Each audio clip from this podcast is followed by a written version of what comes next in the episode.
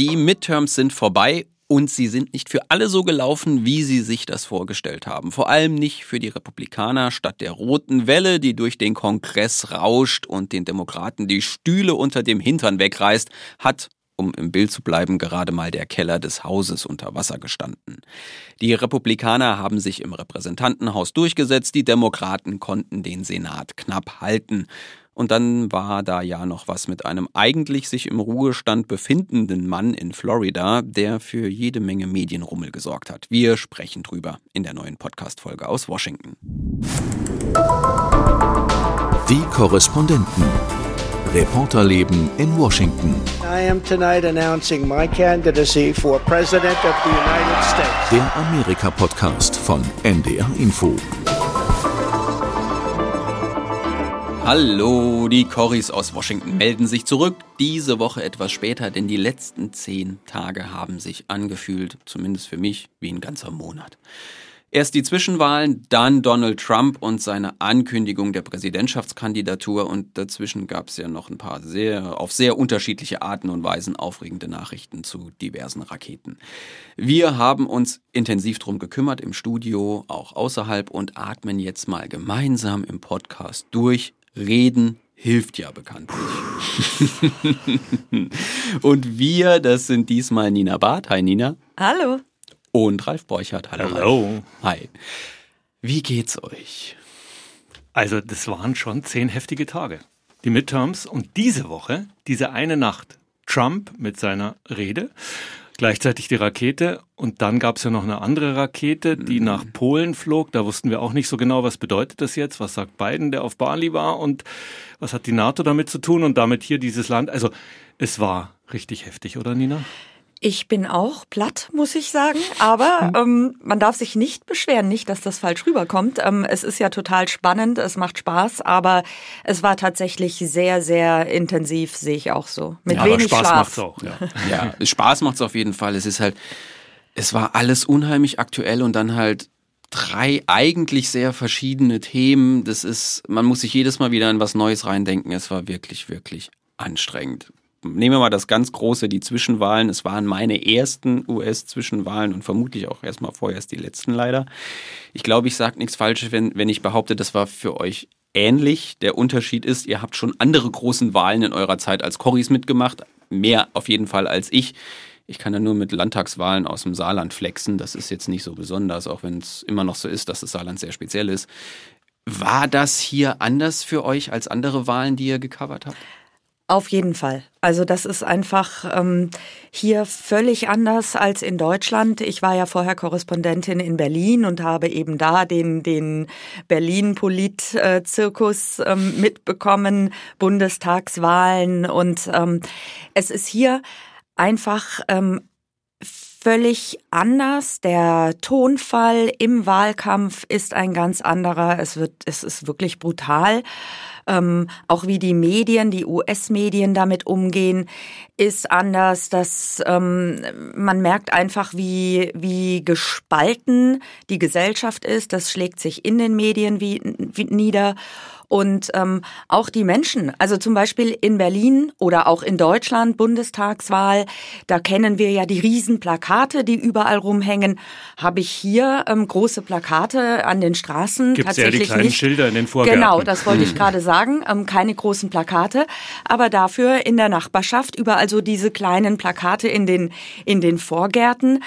Das ist schon alles echt anders. Also ich muss vor allem an den Kontrast zu Präsidentschaftswahlen denken. Ich durfte schon mal eine Präsidentschaftswahl hier aus Washington als Vertretung covern, ganz lang her. Das war noch unter Bill Clinton. Oh. Da war ich jünger als du heute, Florian. Und ähm, eigentlich ist ja so eine Midterms-Wahlnacht erstmal enttäuschend, weil da passiert weniger. Ja. ja. Also in der Präsidentschaftswahlnacht, äh, da wartet man, ein Staat nach dem anderen wird erklärt, called, wer hat jetzt gewonnen. Und es waren ja diesmal ganz viele Ebenen. Also mhm.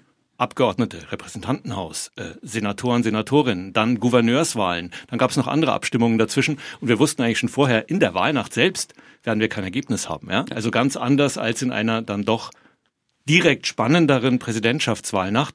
Spannend war es diesmal die Tage danach. Mhm. mhm. Du warst ja in, in Georgia, Nina, äh, während der Wahlnacht und auch noch die Tage danach.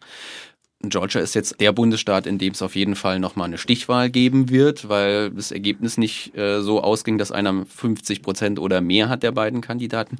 Wie war das da? Also auch in der Wahlnacht und danach? Äh, das, wie hast du die Menschen da erlebt? Ich war ja schon auch davor, ein paar Tage vor den Midterms da und habe mich mit ähm, sehr, sehr vielen Menschen unterhalten, mit sehr vielen Schwarzen auch. Ähm, und ich war überrascht, wie groß das Thema Rassismus tatsächlich ist. Jetzt kann man sagen, es ist doch klar, das ist ja keine Neuigkeit. Wie kann ich das mhm. überraschen? Ähm, mir war es tatsächlich bewusst, dass Rassismus ein Thema ist, aber mir war nicht das Ausmaß dessen bewusst. Also die Schwarzen oder viele Schwarze, mit denen ich gesprochen habe, die haben richtig Angst zum Teil, die haben Sorge, ähm, die sprechen immer wieder von Donald Trump, dass sich in der Zeit einfach alles ähm, für sie sehr zugespitzt hat, dramatisch. Einer hat gesagt, wenn die wieder an die Macht kommen, dann wird es so, als wäre Martin Luther King nie da gewesen. Eine Frau hat gesagt, wie, Sie fragen mich nach Rassismus. Ich bin schwarz, ich lebe in den USA. Mhm. So, also das es ist Alltag ist, für Sie. Das ist Alltag und ähm, das treibt die Menschen wirklich, wirklich um und ähm, fast alle, mit denen ich da gesprochen habe von, der Schwa von den Schwarzen, haben gesagt, Sie wählen natürlich demokratisch und ich habe versucht, weil ich mir gedacht habe, es kann ja nicht sein. Es muss ja auch Schwarze geben, die republikanisch wählen. Der Kandidat ist ja auch schwarz. Beide. Das Beide, ist ja, ja, das Interessante. Es äh, sind ja schwa zwei schwarze Männer, die um den Senatsposten ringen und wo es eben diese Stichwahl gibt. Und ich habe dann tatsächlich ähm, nach langer Recherche einen ähm, schwarzen Republikaner gefunden. Und äh, der hat dann interessanterweise gesagt, dass mit dem Rassismus und dass ähm, die viele Schwarze so jammern, ähm, das ist eigentlich, das, das spiegelt gar nicht wider, wie es uns Schwarzen hier tatsächlich geht, mhm. weil es gibt wahnsinnig viele Schwarze, denen geht es gut, ähm, so wie mir, ein Geschäftsmann. Ähm, das ist ein total verzerrtes Bild, das da immer wieder gespiegelt wird. Und ähm, das war für mich wahnsinnig interessant, mit diesen ganzen vielen, mit diesen vielen Menschen zu sprechen. Mhm. Finde ich ganz interessant, was du sagst. Und auch ähm, meine Erfahrung, wenn man mit Menschen spricht, was ist von diesen vier Jahren Trump dauerhaft geblieben, ob er nun wiederkommt oder nicht. Die Schwelle ist einfach gesenkt worden für Dinge, die man vorher eigentlich so nicht mehr sagen durfte, ähm, vielleicht auch nicht so intensiv erlebt hat, zum Beispiel eben rassistische Dinge. Das ist, steht oft nur im Hintergrund, ja. Mhm. Also ist gar nicht so direkt ausgesprochen, aber das haben wir auch bei der Trump-Rede diese Woche, wenn auch gedämpfter als früher gemerkt. Dieser Mensch lügt so oft, wenn er eine Rede mhm. hält. Ähm, es gab eine Zählung über 20 einfach Lügen wieder in dieser Rede, falsche Fakten, Dinge, die nicht stimmen. Ja. Und im Hintergrund steht oft so ein versteckter, eben auch Rassismus. Ja, also ähm, da ist in der Wortwahl, in, in der Art, wie ich Dinge sage, ist in diesen Trump-Jahren äh, begleitet durch Social Media und all dem, was damit mhm. zusammenhängt, mhm. einfach die Schwelle dessen, was man sagen darf, gerade in diesem Land, äh, deutlich wieder runtergegangen mit all den negativen Folgen. Ja, ja er, er, hat mit diesen vier Jahren, auch wenn sie jetzt schon ein Stück zurückliegen, Dinge verschoben, grundlegende ja. Dinge, die dazu geführt haben, dass tatsächlich, auch wenn das vielleicht viel Wahlkampfgeblänkel war und groß aufgeblasen, sich aber an dem demokratischen Grundverständnis in diesem Land durchaus was verändert hat und es auch da Verschiebungen gab, ganz, ganz klar. Mhm. Bleiben wir noch kurz bei den Wahlen wir haben jetzt die Republikaner, die das Repräsentantenhaus in der Hand haben. Wir haben die Demokraten, die den Senat halten konnten. Wenn man das jetzt ins Deutsche übersetzen will, ich weiß, es ist nicht ganz richtig, aber das wäre ungefähr so, als bestünde der Bundestag aus der Opposition und der Bundesrat aus der regierenden Partei. Im weitesten Sinne.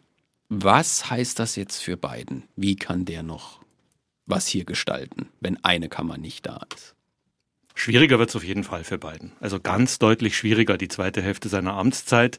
Er hatte jetzt eine, wenn auch sehr knappe Mehrheit in beiden Kongresskammern. Jetzt, auch wenn das für die Demokraten überraschend positiv war, mhm. den Senat konnten sie halten, aber Repräsentantenhaus, und äh, da kann Nina sicher gleich auch noch was dazu sagen, die ersten Schritte der Republikaner im, Rep im Repräsentantenhaus, auch das, was ihr Anführer Kevin McCarthy jetzt von sich gibt, der ja schon zum Teil ein Trumpist ist, muss man glaube ich so sagen, mhm da könnte es richtig feindlich jetzt zugehen, bis hin zu Untersuchungsausschüssen, haben ja sogar mit einem Amtsenthebungsverfahren gegen Biden gedroht.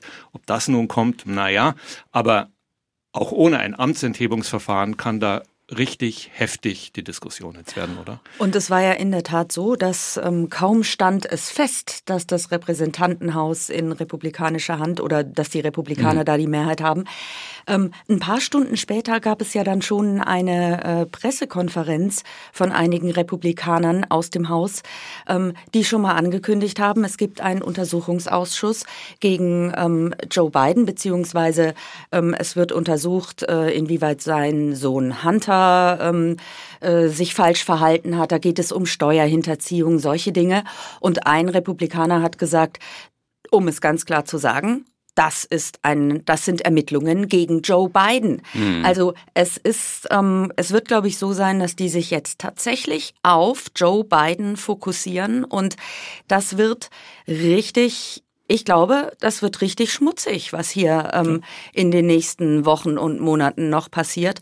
Und ähm, ich glaube, da ist von der Regierung dass da jetzt noch große Gesetze oder sowas kommen in den kommenden zwei Jahren. Ich glaube, das können wir uns abschreiben. Es geht um Rache. Genau, könnte man genau. spitz sagen. Und das ist das, was ich so, was ich so enttäuschend finde, in Anführungszeichen, was wir jetzt oft gefragt wurden in Gesprächen nach diesen äh, Wahlen, war ja, okay, war es das jetzt für Trump? Äh, hat er überhaupt noch diesen eisernen Griff um diese Partei? Verändern sich die Republikaner? Wir sehen eine gewisse Art von Machtkampf momentan bei den Republikanern. Wir sehen auch Kritik an Trump an gewissen Stellen, noch nicht ganz so groß, dass man sagt, sie verabschieden sich von ihm. Aber als das kam und ich bin genau ganz bei dir, äh, Ralf, das ist Rache. Das ist kein politischer Gestaltungswille. Anstatt nach vorne zu gehen und zu sagen, okay, das und das ist inhaltlich unserer Meinung nach schiefgelaufen und wir sollten die und die Dinge auf den Weg bringen und wir versuchen das über den Weg des Repräsentantenhauses irgendwie auf eine Bahn zu bringen, attackiert man nicht die Politik, sondern die Person. Aber muss man auch sehen, es wird natürlich weiter den Versuch geben zu regieren. Muss Klar. Biden ja tun. Und ähm, Beispiel Ukraine-Hilfe, ja, ist ja ein ganz wichtiges Thema weiterhin. Die USA als größter Geldgeber, größter Waffenlieferant, ähm, das wird Biden versuchen weiterzuführen. Das hat er versprochen. Und äh, ich glaube, es ist auch noch nicht ganz entschieden, wie sich die republikanische Fraktion verhält. Da gibt es die, die Rache nehmen wollen. Aber es gibt natürlich auch ein paar vernünftige und gemäßigte. Und es gibt auch ein paar Außenpolitiker, die selbst sagen, wir müssen der Ukraine weiter helfen. Ähm, da ist eben die große Frage, wie viel Kooperationswillen gibt, gibt es? Biden hat Zusammenarbeit angeboten. Oder setzen sich die durch, die allein jetzt schon an die nächste Wahl denken und nur Wahlkampf machen wollen gegen Biden, gegen die Demokraten? Ich glaube, das ist ein Richtungskampf bei den Republikanern. Der wird sich auch in der Frage spiegeln, akzeptieren Sie Trump als Kandidaten, mhm. nehmen Sie doch wen anders. Ähm, aber dieser Richtungskampf ist, glaube ich, noch nicht ganz entschieden. Nein, überhaupt nicht. Also das ist, glaube ich, das tatsächlich, also wir schauen jetzt auf die Demokraten und die Republikaner, aber es würde sich auch lohnen, einfach mal nur auf die Republikaner ja. an sich zu gucken, weil die im Moment ähm, einfach für sich einen Weg finden müssen oder eine Entscheidung treffen, ja. ähm, wie wollen sie als republikanische Partei eigentlich sein. Und wir dürfen nicht vergessen, ähm, Ralf, du hast völlig recht, da sind jetzt in dem ähm, Repräsentantenhaus wirklich extreme Kandidaten, aber eben auch gemäßigte. Und da müssen wir, das wird, das wird total spannend zu sehen, ähm, ko kommen die irgendwie zusammen oder setzt sich der eine Flügel durch? Also das wird echt spannend. Ja. Aber in, apropos, entschuldige Florian, kurzer Rollentausch. Du warst in Mar-a-Lago. Du warst vor ja. der Tür, als Trump diese Rede gehalten hat und hast auch mit Leuten gesprochen, die da mit ja. Trump-Fähnchen und so standen. Wie war denn das? surreal. Also man, äh, um, um mal ein Bild zu geben, viele kennen vielleicht Mar-a-Lago aus, aus dem Fernsehen. Das ist halt dieser Protzsitz, anders kann man das nicht beschreiben, von Donald Trump. Und in Fernsehbildern sieht das immer sehr, ja, protzig typisch nach Trump aus, so viel Pomp, viel Marmor, viel Gold, was weiß ich. Und dann kommt man da hin und dann ist das an so einer schmalen Straße auf so einem ganz kleinen Streifen an der Ostküste vor Florida. Die Mauer, die da drum geht, ist eine einzige Baustelle. Das Ding ist komplett verlebt und verranzt und schon müsste ewig mal irgendwie renoviert werden, sieht nicht schön aus. Und wir haben halt, wir kamen da am ersten Abend hin und dann war da niemand. Und wir gingen halt davon aus, gut, okay, wenn Trump irgendwie eine große Ankündigung macht, dann kommen da seine Trump-Fans halt auch vorbei. Und dann kam niemand. Und dann sind wir am nächsten Tag sind wir nochmal hin. Dann sind ein paar mit Trump-Flaggen rumgelaufen und die haben wir dann gefragt, wie sieht's denn aus? Und dann meinten die so, oh ja, wenn es 1600 werden, sind's viel. Die Polizei sagte uns vorher schon, es werden 2000 bis 3000 Menschen erwartet. Wir müssen hier groß auffahren, alles drum und dran. Es war am Schluss und wir haben großzügig geschätzt 100, hm. die da waren. Und am Ende 50, die sich überhaupt dort angehört haben, was dort passiert. Und das waren Hardcore-Trumpisten. Am Abend der Rede warst du aber nicht drin im Saal. Nee. Warum nicht? Hat der Türsteher dich wir, nicht reingelassen wir, wir oder dürfen nicht. deutsche Journalisten überhaupt nicht rein? Wir, wir, durften nicht. Ähm, wir haben äh, ganz normal versucht, uns zu akkreditieren und haben eine ganz klare Absage gekriegt. Das kriegen wir auch öfter mal bei Trump-Rallies. Äh, also insofern sind wir es mehr oder weniger gewohnt. Es waren viele internationale äh, Medienteams dann am Ende vor Mar-a-Lago, die auch nicht rein durften. Du kriegst nie eine Begründung. Es das heißt immer nur, nee, sie dürfen nicht. Die großen Netzwerke waren da ähm, und das einzige internationale Medienteam, das ich mitbekommen habe, das rein durfte, war das japanische. Ich nehme an, das wird Trump nicht gefährlich genug. Äh, insofern war es für die okay. Uns wollte er da nicht haben. Wir haben es dann halt vorne ausgehalten mit den Fans. Aber jetzt hast du gerade gesagt, es waren so 50 bis 100, hm. ähm, die dort waren bedeutet ja aber nicht, dass man daraus schließen kann, dass das Interesse oder äh, dass die Trump-Fans irgendwie äh, sich dann doch nicht interessieren. Nee, äh, das war, ich hatte ja von dort dann Live-Gespräche gemacht und dann war natürlich immer die erste Frage, wie viele sind denn mhm. da? Und sobald man gesagt hat, ja, mittags 100, abends 50, war dann gleich, ah ja, okay, Trump ist abgesägt, mit den schlechten Ergebnissen will den keiner mehr. Den, den Schluss darf man daraus nicht ziehen. Mhm. Man muss sich überlegen, man muss da ja auch hin, man muss nach Mar-a-Lago reisen, man muss die Zeit haben, das Geld etc. pp. Das sagt überhaupt nichts darüber aus, ob dieser Mann irgendwie keine Fanbasis mehr hat. Die hat er immer noch im Land, auch wenn momentan Ron DeSantis als der große Gegner von ihm dargestellt wird. Innerhalb der konservativen Wählergruppe liegt er prozentual vor ihm. Ungefähr 40 Prozent würden ihn wählen. Bei Trump sind es immer noch 35. Das ist sind fünf Prozent, ja, aber das heißt nicht, dass Trump abgesägt ist. Also ich glaube nicht, dass er weniger Einfluss hat oder viel, viel weniger Einfluss, sodass man jetzt sagen kann, dass äh, Trump kann nichts mehr an den Republikanern verändern, auch weil ich der Meinung bin, dass die Republikaner bei weitem noch nicht so weit sind, seine Fanbasis als Wählergruppe aufzugeben. Wir haben jetzt in den Midterms gesehen, wie knapp das war und wie, wie eng es ist. Du brauchst jede einzelne Stimme. Und da kann es ihnen einfach wehtun. Ich glaube nicht, dass sie den Deal eingehen, zu sagen, wir trennen uns von dem, weil er ist uns jetzt doch zu extrem. Und man merkt es, er hat es ja in der Rede versucht. Die, die Lüge der Wahl, das hat er so gut wie es geht irgendwo weggeschoben. Das Thema verfängt ja momentan überhaupt gar nicht. Das hat auch, das, das, das hat nicht gegriffen. Er versucht es ja tatsächlich, zumindest in der Rede hat das versucht, jetzt irgendwie über Themen zu kommen. Mhm. Das Interessante war, die Leute, die da waren, diese 50 äh, paar äh, wirklich Hardcore-Trumpisten, die wiederum interessiert das null. Das, die waren wirklich, das ist mein Präsident, dem wurde die Wahl gestohlen, hundertprozentig. Also doch. Und Thema. Genau, für, für, die, für sie mhm. ja, er versucht es halt nicht, deshalb bin ich gespannt, wie es ausgeht, ähm, weil er das halt nicht angesprochen hat. Die interessieren Themen nicht, politische Themen. Und für die war vollkommen klar, der muss 2024 Präsident werden, weil nur das ist fair, weil beim letzten Mal durfte er nicht.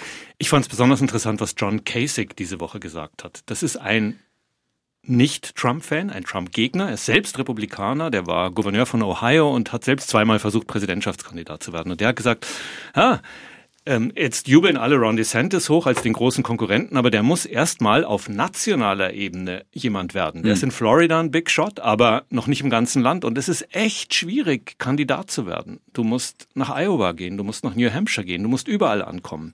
Und der hat auch gesagt, umso größer das Bewerberfeld bei den Republikanern jetzt wird. Also Mike Pence wird vielleicht antreten, ehemaliger Vizepräsident, eben Ron DeSantis und wahrscheinlich noch mehr. Manche reden über Youngkin, den mhm. gemäßigten Gouverneur von Virginia. Und ähm, er sagt, umso größer das Bewerberfeld, am Ende umso größer die Chance für Trump. Weil er ist einfach nach wie vor, du hast es gesagt, der Dominierende. Er hat am meisten Geld, er hat die besten Verbindungen, er hat diese Fanbasis noch. Gar nicht so einfach, ihn zu verhindern, auch durch die gemäßigten Republikaner. Und ich habe in dieser Woche ähm, einen echt interessanten äh, Kommentar gelesen. Ich glaube, der war in der New York Times. Ähm, und da äh, hat der Kommentator gesagt, es ist gut, dass Trump nochmal antritt und hoffentlich wird er tatsächlich offiziell der Kandidat, weil das ist der Punkt für die Amerikanerinnen und Amerikaner. ihn, ihm klar zu sagen, wir wollen dich nicht. Weil manche ja jetzt sagen, ähm, um Gottes Willen, Katastrophe, ähm, jetzt kommt dieser Mann wieder. Ähm, das mhm. denken, glaube ich, viele. Ähm, und ich finde es interessant, äh, dieser Ansatz zu sagen, der ist immer da. Also der ist ja jetzt auch die ganz, die, die, die vergangenen Jahre, der war ja immer, immer präsent. Und ihm jetzt ähm, zu sagen, okay, komm, versuch's 2024 und das ist die Chance für die Amerikanerinnen und Amerikaner zu sagen, nein, Schluss, aus, wir wollen dich nicht mehr. Finde ich interessant. Ähm, ja. Im Grunde gespannt, wie bei den Midterms, die ja. Hoffnung der Demokraten, die Kandidaten, die so weit rechts außen stehen, dass sie für die ja. wenigen in der Mitte, die Swing Voters, die mhm. Wechselwähler, die jede Wahl entscheiden, sind die zu weit rechts außen. Deswegen haben wir umso bessere Chancen als Demokraten. Und genauso gibt es wahrscheinlich diese Hoffnung, wenn es Trump nochmal macht, dann steht der so weit draußen, dass die Mehrheit der Amerikanerinnen und Amerikaner insgesamt sagen wird, nein, den wollen wir nicht, wie vor zwei Jahren. Und dann ist vielleicht so die Hoffnung der Trumpismus endgültig beerdigt. Das ist die ich Hoffnung. Ich bin skeptisch. bin gespannt, ob die, ob die Partei da mitspielt. Zu Ron DeSantis, das fand ich ganz spannend. Ich habe dann oft nachgefragt bei Leuten, was, wie steht ihr denn zu dem und dass er möglicherweise gegen ihn antreten wird. Da könnte das nächste Problem nämlich für DeSantis entstehen. Die haben alle gesagt, ja, als Gouverneur finde ich den super. Aber wenn der jetzt anfängt, durchs Land zu reisen, und groß Wahlkampf zu machen, um Präsident zu werden, dann kriegt er hier ein Riesenproblem. Weil der hat versprochen, dass er hier bleibt und dass er was für uns in Florida macht und nur für uns in Florida. Der soll sich mal schön hier als Gouverneur weiter irgendwie profilieren und soll für uns gute Arbeit machen und sich nicht drum kümmern, was im großen Land los ist. Außerdem, weil Trump die Wahl gestohlen wurde, steht sie ihm als Ersten zu, DeSantis hat noch Zeit, der soll noch warten, dann nochmal vier Jahre, dann kann er 2028 ran. Glaubt ihr denn, dass der antritt? Oder dass er, dass er der offizielle Kandidat werden will, denn er hat sich ja noch nicht erklärt. Er wird gedrängt werden. Es gibt auch viele Geldgeber, die jetzt schon auf ihn statt auf Trump setzen. Ich glaube, der Druck auf ihn ist enorm mhm. hoch anzutreten, auch wenn er erst 44 ist und ja noch vier Jahre warten mhm. könnte. Also Zeit hat er noch, aber ich glaube auch, der ist, er, er kommt in den Zugzwang und ich bin mir nicht sicher, ob er darauf verzichten will, was er momentan für einen Drive dann auch hat. Und man hat, er hat ja quasi parallel zu Trump auch schon Endorsements gemacht in anderen Bundesstaaten, mhm. während er selbst im Wahlkampf war jetzt in den Midterms. Interessant ja auch, was diese Trump-Ankündigung, wieder kandidieren zu wollen, mit Biden macht. Denn ja. Biden hat ja angedeutet, er will nochmal, er redet nochmal mit seiner Frau, er wird 80 diese Tage am Sonntag. Und dann entscheidet er endgültig Anfang des Jahres. Anfang des Jahres wird aber noch nicht raus sein, ob auf der anderen Seite es hm. tatsächlich Trump ist oder zum Beispiel DeSantis. Und Biden hat gesagt, indirekt, ich bin der Einzige, der Trump nochmal schlagen kann und schlagen wird. Das heißt, wenn er sich jetzt gedrängt fühlt, trotz seines hohen Alters nochmal anzutreten, und dann ist es vielleicht gar nicht Trump, dann ist es vielleicht ein alter Biden bei den Demokraten, obwohl die ja auch Primaries wahrscheinlich mhm. haben werden, mhm. gegen einen jungen Republikaner. Also diese ganze Dynamik äußerst interessant. Ähm, meine Einschätzung, Biden will nochmal, der fühlt sich ja bestätigt durch dieses Wahlergebnis. Ja. Viele bei den Demokraten sehen das sehr skeptisch, traut sich nur keiner laut zu sagen.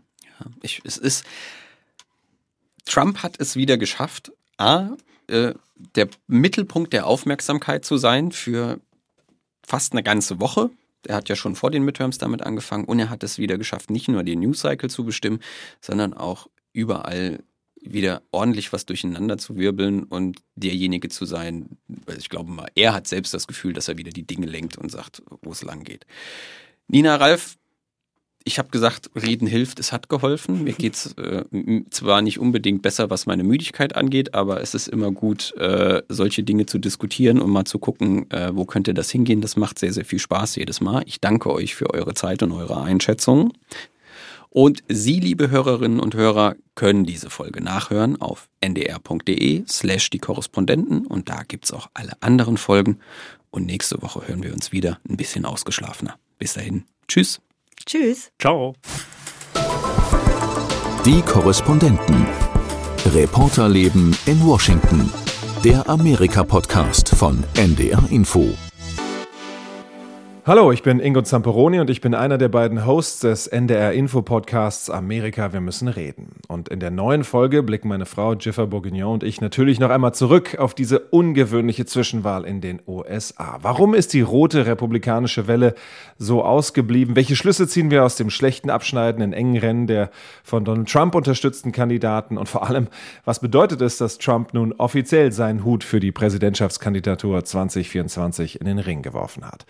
Das alles und mehr in unserer neuen Folge von Amerika, wir müssen reden.